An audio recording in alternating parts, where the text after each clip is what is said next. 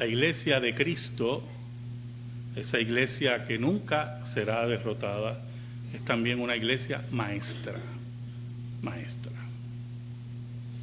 Cuando la iglesia de Cristo pierde el perfil de ser una iglesia maestra, se convierte en una iglesia mediocre. Y la mediocridad lleva a la desaparición de la comunidad de fe. Por eso es que usted ve que cuando la iglesia de Cristo no recurre al pasado, no estudia el pasado, no profundiza cómo sus hermanos en el pasado enfrentaron tantas luchas y cómo se convirtió en una iglesia maestra en una lógica bíblica, en una lógica bíblica, buscando que, que las fiestas que creaba la iglesia eh, enseñaran y señalaran a Cristo, ¿verdad? Pues entonces se empobrece. Es una iglesia que se empobrece. Y por eso usted ve, escuche bien lo que le voy a decir, por eso que usted ve iglesias que no saben tres divinos de liturgia e historia litúrgica, pero como tienen la confusión que hacemos en el servicio porque no conocen, empiezan a introducir elementos que no son pedagógicos. Y entonces tienen tres payasos al frente con banderines y cosas. ¿Y qué dice eso? Nada. ¿Qué simboliza eso? Nada. ¿Qué señala eso? Nada. Pero ellos saben en su interior que hay que...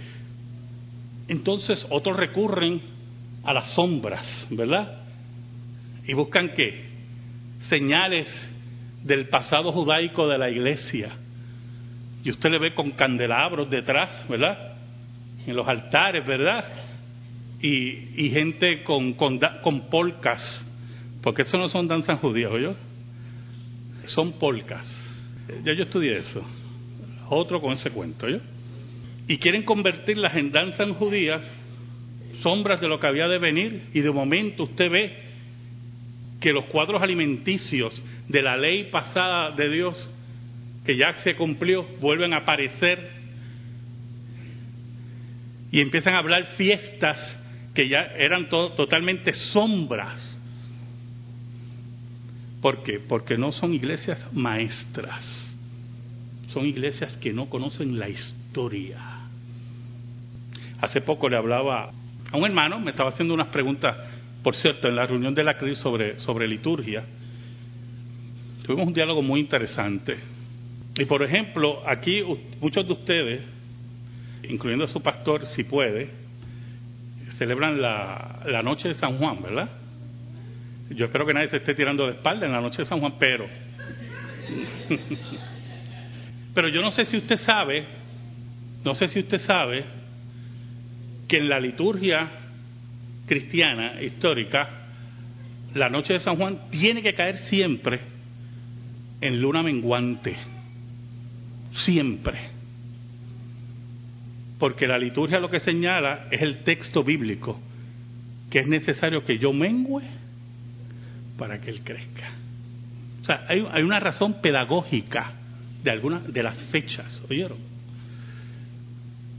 Y Adviento, en el siglo V, la iglesia vio la necesidad que recordemos, y aquí empezamos, que la peculiaridad que tiene el cristianismo en relación al mesianismo, el concepto del mesianismo, que se recoge de las profecías del Antiguo Testamento se hizo realidad con la irrupción de Cristo en la historia. Y yo quiero que usted me acompañe a Lucas capítulo 2, versículo 21 al 33. Dice así la palabra de Dios. Cumplidos los ocho días para circuncidar al niño, le pusieron por nombre Jesús, el cual le había sido puesto por el ángel antes que fuese concebido. Y cuando se cumplieron los días de la purificación de ellos, conforme a la ley de Moisés, le trajeron a Jerusalén para presentarle al Señor. Como está escrito en la ley del Señor, todo varón que abriere la matriz será llamado santo al Señor. y para ofrecer conforme a lo que se dice en la ley del Señor un par de tórtolas o dos palominos. Y aquí había en Jerusalén un hombre llamado Simeón, y este hombre justo y piadoso esperaba la consolación de Israel, y el Espíritu Santo estaba sobre él. Y le había sido revelado por el Espíritu Santo que no vería la muerte antes que viese el ungido del Señor. Y movido por el Espíritu vino al templo, y cuando los padres del niño Jesús lo trajeron al templo para hacer por él conforme al rito de la ley, él le tomó en sus brazos y bendijo a Dios diciendo, ahora, Señor, despides a tu siervo en paz conforme a tu palabra, porque han visto mis ojos tu salvación, la cual has preparado en presencia de todos los pueblos, luz para revelación a los gentiles y gloria de tu pueblo Israel. Y José y su madre estaban maravillados de todo lo que se decía de él. Dios verdadero, tú que gobiernas en luz inaccesible, tú Señor que por medio del Espíritu llevas triunfante a tu iglesia, a tu cuerpo, a ese encuentro maravilloso donde la muerte será suprimida. En esta hora, Señor, escóndeme bajo la sombra de la cruz, perdona mis pecados, que tu Espíritu Santo lleve tu palabra eterna al corazón de tu pueblo. Redarguye, Señor, consuela, convence, según tu voluntad.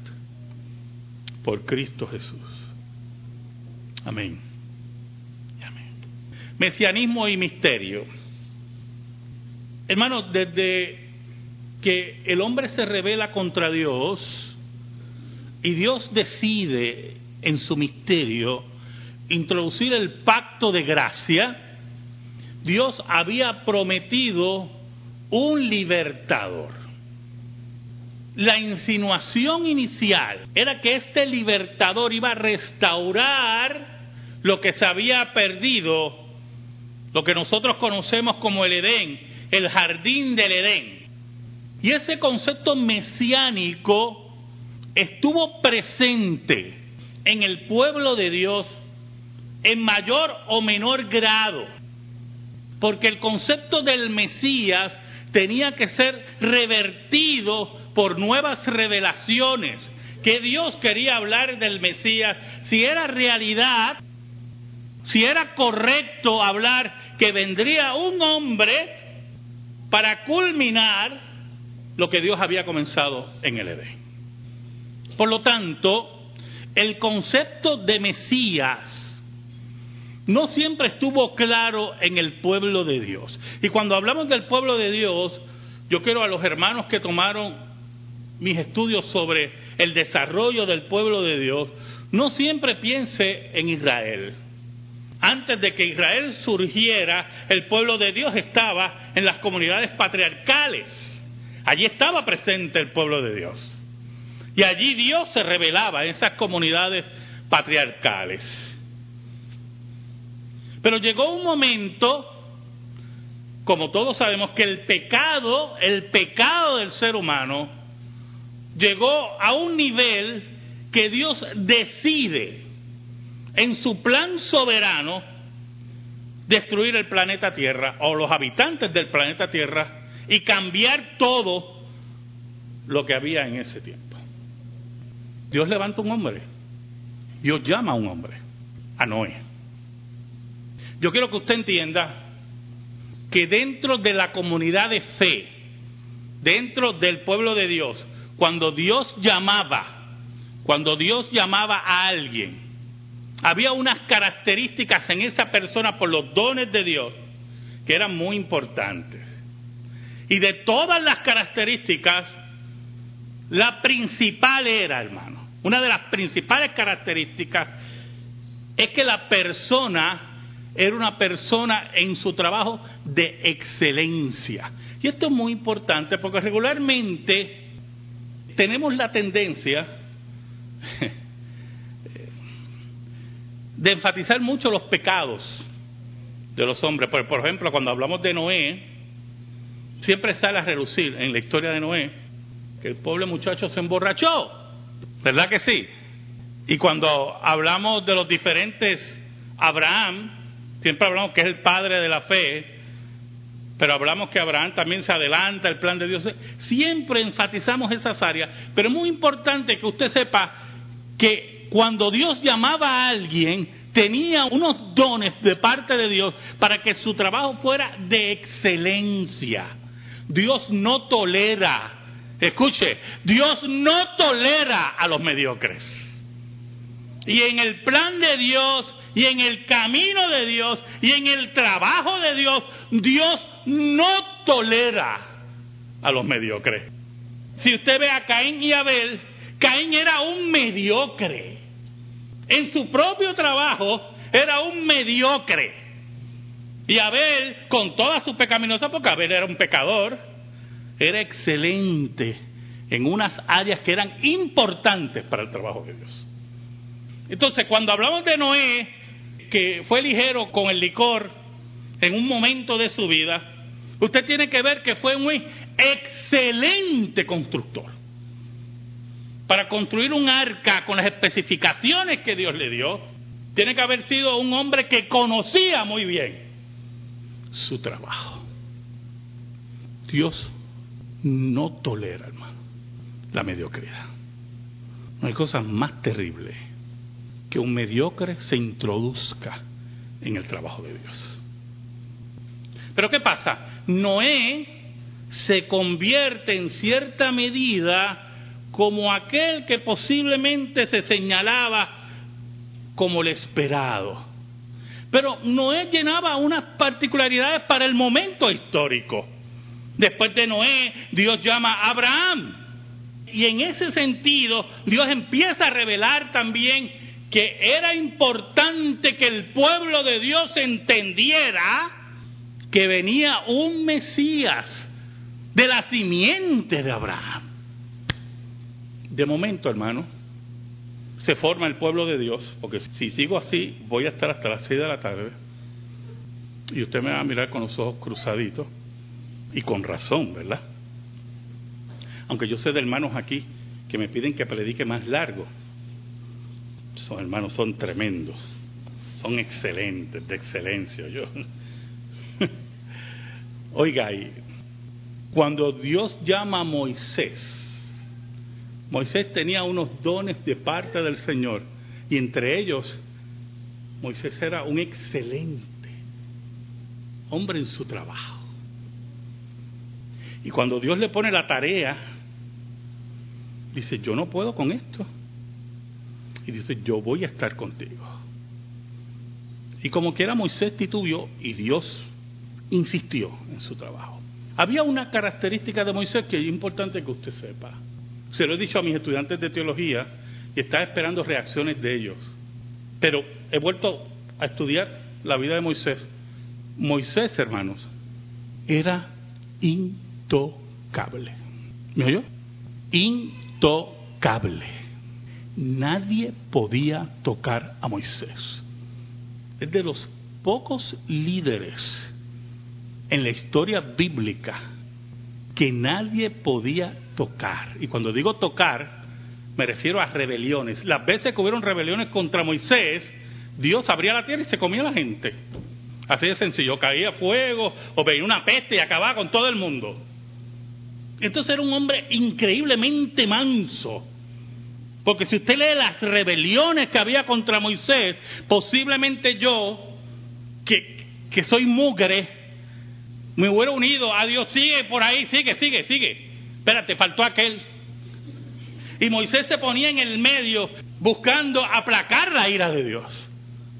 Era un hombre increíble, hermano, con un conocimiento increíble, una sabiduría increíble, un organizador único nadie podía tocarlo. El único que lo podía tocar era Dios. Era Dios. Cuando Dios lo llame a usted a una tarea, escuche, piense muy bien y analice en su corazón si Dios lo está llamando. Porque donde Dios lo ponga, lo que sea, ¿oyó? usted tiene que ser excelente. Pero Moisés, con todas sus características, no reunía los conceptos del mesianismo que se estaba anunciando. Es interesante porque Dios guía a Moisés a anunciar la llegada de un profeta que es identificado como el Mesías. Y ya vemos unas características que se adhieren a ese Mesías. No solamente era el enviado que iba a restaurar las cosas, como dice Génesis 3.15, iba a derrotar a Satanás, sino que también tenía la característica que iba a ser profeta. Y segundo, que iba a ser judío. Muy importante esa característica, yo. Si ustedes anuncian Mesías por otros lados y no es judío, no sirve, yo. Y mucho menos si viene de cantera, si viene de donde sea. No sirve. Eso tiene que estar claro. No puede ser japonés, no puede ser coreano, no puede ser español, mucho menos puertorriqueño. Tiene que ser judío. ¿Y por qué yo enfatizo eso? Porque el concepto de mesianismo, escuche bien, el concepto de mesianismo en la mentalidad judía y en la revelación de Dios siempre era para salvar a su pueblo, escuche bien, a su pueblo y restablecer todas las cosas. No es un Mesías que era para un pueblito en una región y allí era Mesías. Era un Mesías que se va revelando que no solamente era para Israel, sino también un Mesías universal. Escuche bien. Cuando llega David, el rey David, por eso Calvino y Lutero decían, Calvino y Lutero decían, que los salmos era prácticamente la Biblia completa. Decían Calvino y Lutero.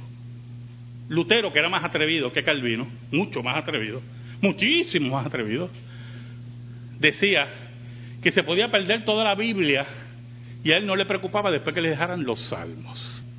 Mira qué cosa interesante, como dice Lutero, porque él encontraba en los salmos a Cristo, encontraba el amor de Dios, la condenación de los pecadores, la predestinación, todo, todo lo encontraba en los salmos.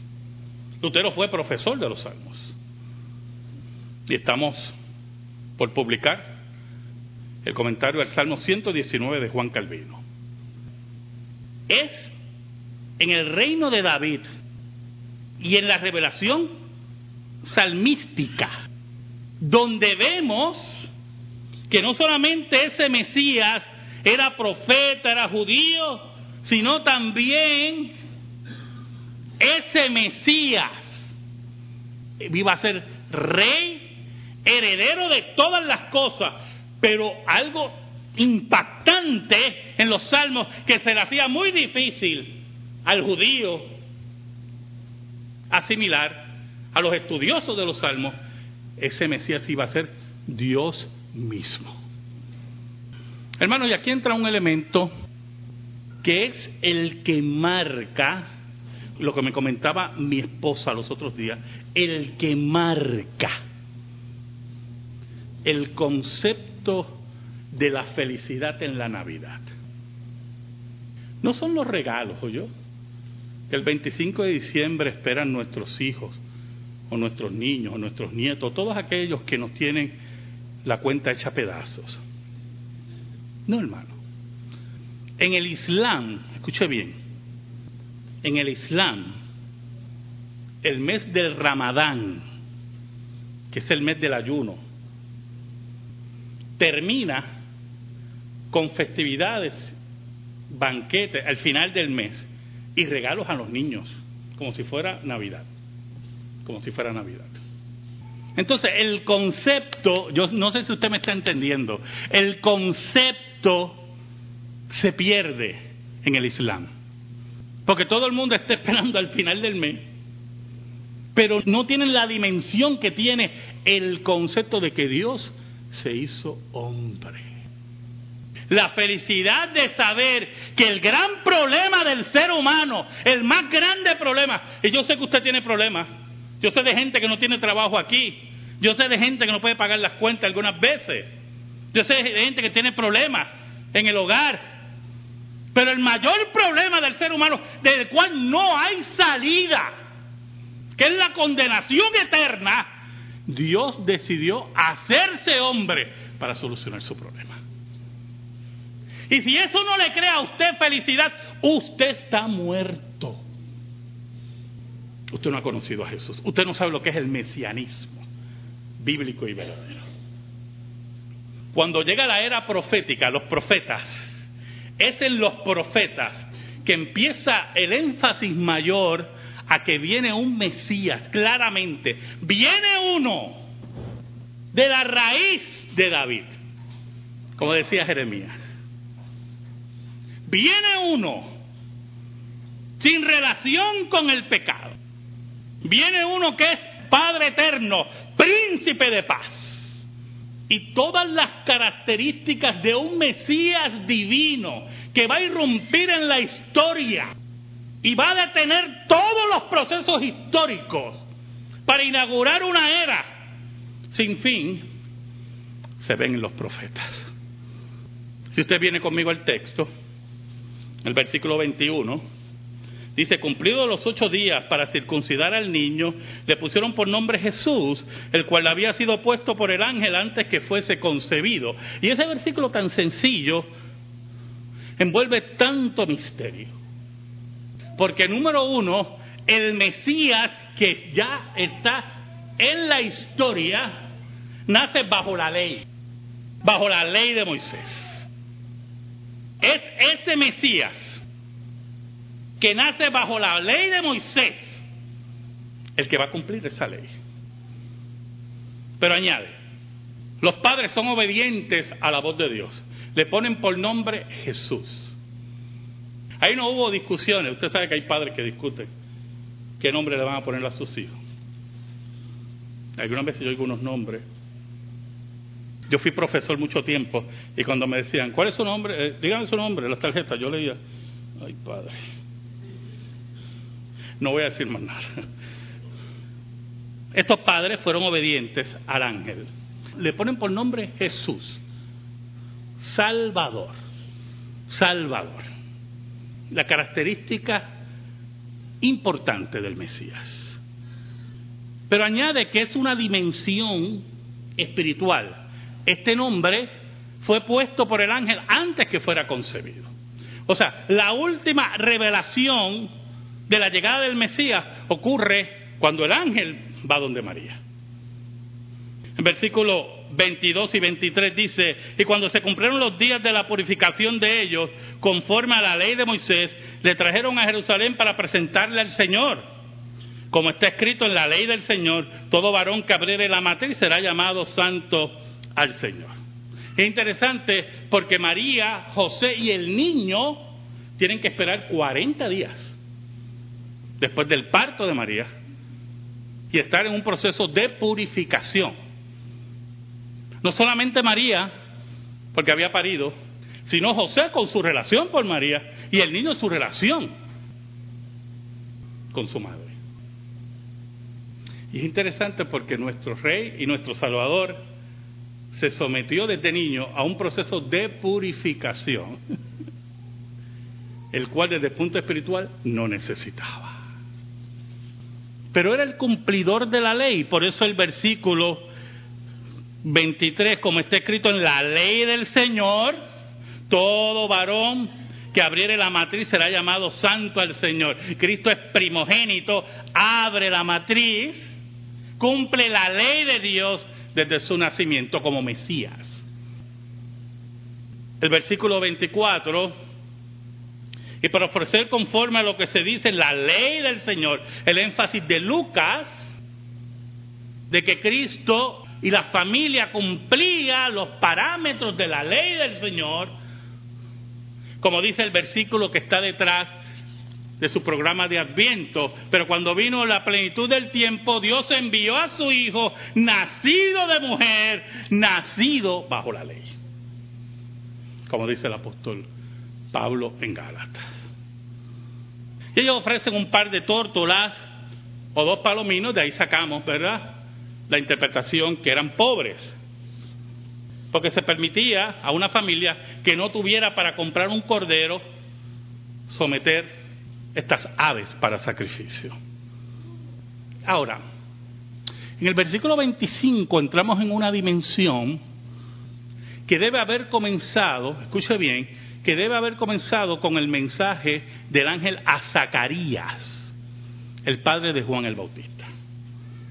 Y aquí había en Jerusalén un hombre llamado Simeón, y este hombre justo y piadoso esperaba la consolación de Israel y el Espíritu Santo estaba sobre él. Era un hombre entregado a Dios, aparentemente un laico. Ha habido un error que yo he oído hasta en púlpitos que Simeón era sacerdote. La Biblia no dice eso en ningún lado. Aparentemente era un laico. Es un grave error. Pero era un hombre piadoso y un hombre profundamente religioso. Escuche, y nacionalista. Se sufría por Israel, por su pueblo, como judío, y esperaba la redención de su pueblo. Vamos a ver más adelante cómo su nacionalismo se quiebra ante la revelación del Mesías. En versículo 26 le dice, y le había sido revelado por el Espíritu Santo que no vería la muerte antes que viese al ungido del Señor. Y este versículo es bien importante por lo que dije anteriormente. Porque después que cierre el canon en Malaquías, escuche bien, cierre el canon en Malaquías, no hay revelaciones hasta que el ángel se aparece a Zacarías. Por lo tanto, la pregunta que usted debe hacerse cuando usted lee ese versículo, ¿cuándo fue que el Espíritu Santo le habló? A Simeón. Ya era un hombre mayor. Si seguimos la ruta bíblica de la revelación, Simeón debe haber sido un hombre entregado a Dios, pero cuando el ángel se aparece a Zacarías y nuevamente las revelaciones de Dios aparecen, Dios le habló. Y le dijo, antes que tú mueras, verás al Mesías. Y eso tiene que estar bien claro, yo. Tiene que estar bien claro. Ahora, el versículo 27 es interesante porque usted ve la providencia de Dios, las coincidencias de Dios. En Dios no existen las casualidades. Bueno, ¿cómo que en Dios no existen? No existen las casualidades, hermano. Eso no existe. Como no existe la suerte.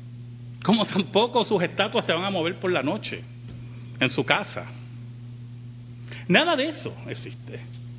Y por eso el versículo 27, Lucas, guiado por el Espíritu de Dios, dice, y movido por el Espíritu, vino al templo, mire qué interesante, si hubiera sido un sacerdote, él tenía que estar en el templo.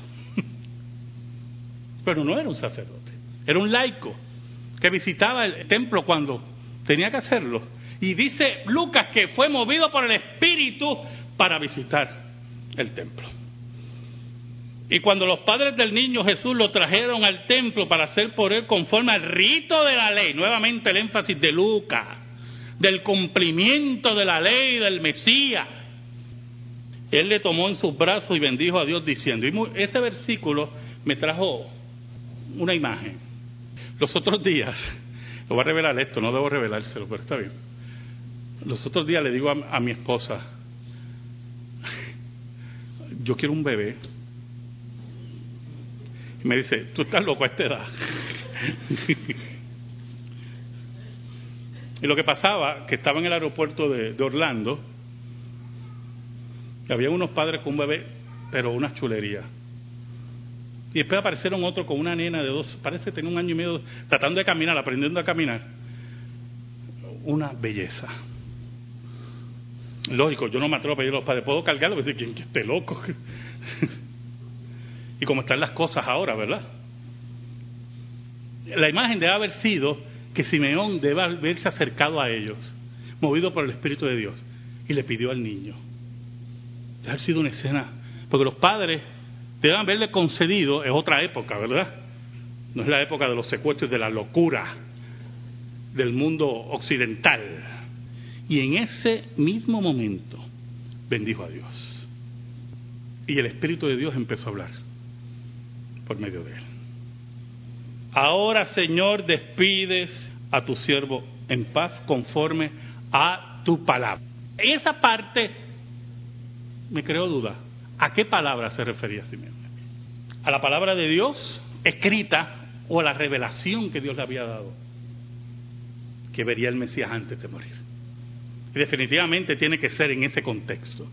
Conforme a lo que tú me has dicho, conforme a tu palabra que tú me has dado, esa promesa que tú me diste, que vería al Mesías antes de morir. Despídeme en paz. Ya yo no tengo que ver más nada. He visto. Oiga, hermano, he visto al Mesías. Ya la muerte para él no significaba nada. Ya su nacionalismo no significaba nada. Había visto al Mesías. La alegría de ver la salvación de Dios. La alegría de tomar a Dios en sus brazos. Esa es la profundidad de Adviento y de Navidad. Versículo 30 dice, porque han visto mis ojos tu salvación, tu salvación. No la salvación de los hombres, no los mesías humanos, no los inventos y los líderes políticos. Yo he visto tu salvación, tu provisión, lo que tú has entregado para salvación. Y eso es un elemento importante en, en la predicación mesiánica. Dios es el que provee la salvación. Dios es el que provee el Mesías. Dios se hizo hombre. Versículo 31 y 32. La cual has preparado en presencia de todos los pueblos. Y aquí hay un elemento que sigue quebrando el nacionalismo de Simeón Oye, hermano, un elemento, tú que has preparado esta salvación en presencia de todos los pueblos. Y añade, luz para revelación a los gentiles, es una dimensión que Simeón decía, pero no entendía. Porque para el judío, escuche bien, escuche bien, para el judío, cuando el Mesías viniera, convertiría a Israel en cabeza de todas las naciones, Israel iba a bendecir a todas las naciones. Ese concepto profundo, nacionalista, ¿verdad? marcado. Pero Simeón no entendía que sobre Israel, sobre la Jerusalén terrenal, venía la Jerusalén celestial. Ya no era un heredero de David simple humano, era el heredero de David, Dios hombre. Y por eso cuando él dice, y gloria de tu pueblo Israel, es el énfasis que yo hice al principio. El Mesías tenía que ser judío. De Israel viene la salvación.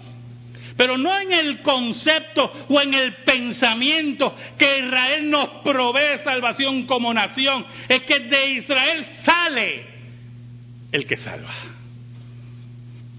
Ese concepto de Mesías esa vida mesiánica, ese misterio desde Génesis, esa maravilla, hermano, que Dios decide hacerse hombre, tomando forma de siervo, ese gran milagro, es lo que tiene que llenarte a ti de sorpresa y de alegría. Porque tu problema mayor mi problema mayor ya fue solucionado. Por eso el versículo 33 dice, y José y su madre estaban maravillados de todo lo que se decía de él. Si tú tienes la impresión maravillosa y la alegría que tuvo María y José en ese momento de revelación de Dios, adviento ha llegado a tu corazón. Amén. Gracias te damos, Señor, por tu palabra eterna. Atesorar en nuestra vida y en nuestro corazón. Por Cristo Jesús. Amén. Y amén. Estamos en silencio, hermano.